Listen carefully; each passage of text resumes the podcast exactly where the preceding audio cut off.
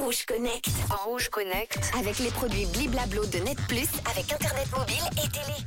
Hello à tous, salut Manu. Alors ça n'a manqué à personne. hein. Aujourd'hui, c'est Halloween. Et alors pour tous ceux qui veulent participer à cette fête ou pour ceux qui resteront à la maison fatigués de leur semaine, je vous propose une sélection d'applications spéciales pour Halloween. Et pour ceux qui auraient peur de s'ennuyer, il y a aussi des jeux. Allez, on se connecte.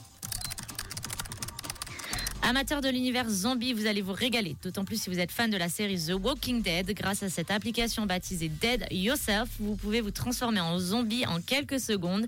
Prenez un selfie, appliquez les calques de l'application sur votre photo et appréciez le résultat. Il ne vous reste plus qu'à partager avec vos amis. C'est un grand classique sur Android. Plants vs Zombies, le 2 vous plonge dans un jeu d'action mélangé à un soupçon de stratégie. Le joueur devra affronter les hordes de zombies à travers plusieurs époques, allant de l'Égypte antique au futur traversant de multiples mondes avec une ambiance disco et pirate notamment. Le jeu est régulièrement mis à jour et il n'est pas nécessaire de mettre la main à la poche pour progresser. Alors pourquoi s'en priver? Imaginez-vous en soirée Halloween, vous montrez des photos avec innocence à vos amis quand tout d'un coup un cliché laisse apparaître un fantôme tout près de vous.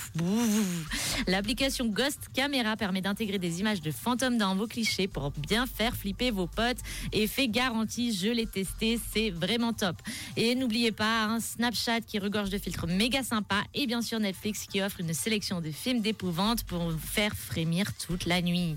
Happy Halloween et à demain pour un nouveau Rouge Connect. Rouge Connect. Rouge Connect. Avec les produits Bliblablo de Net Plus avec Internet mobile et télé.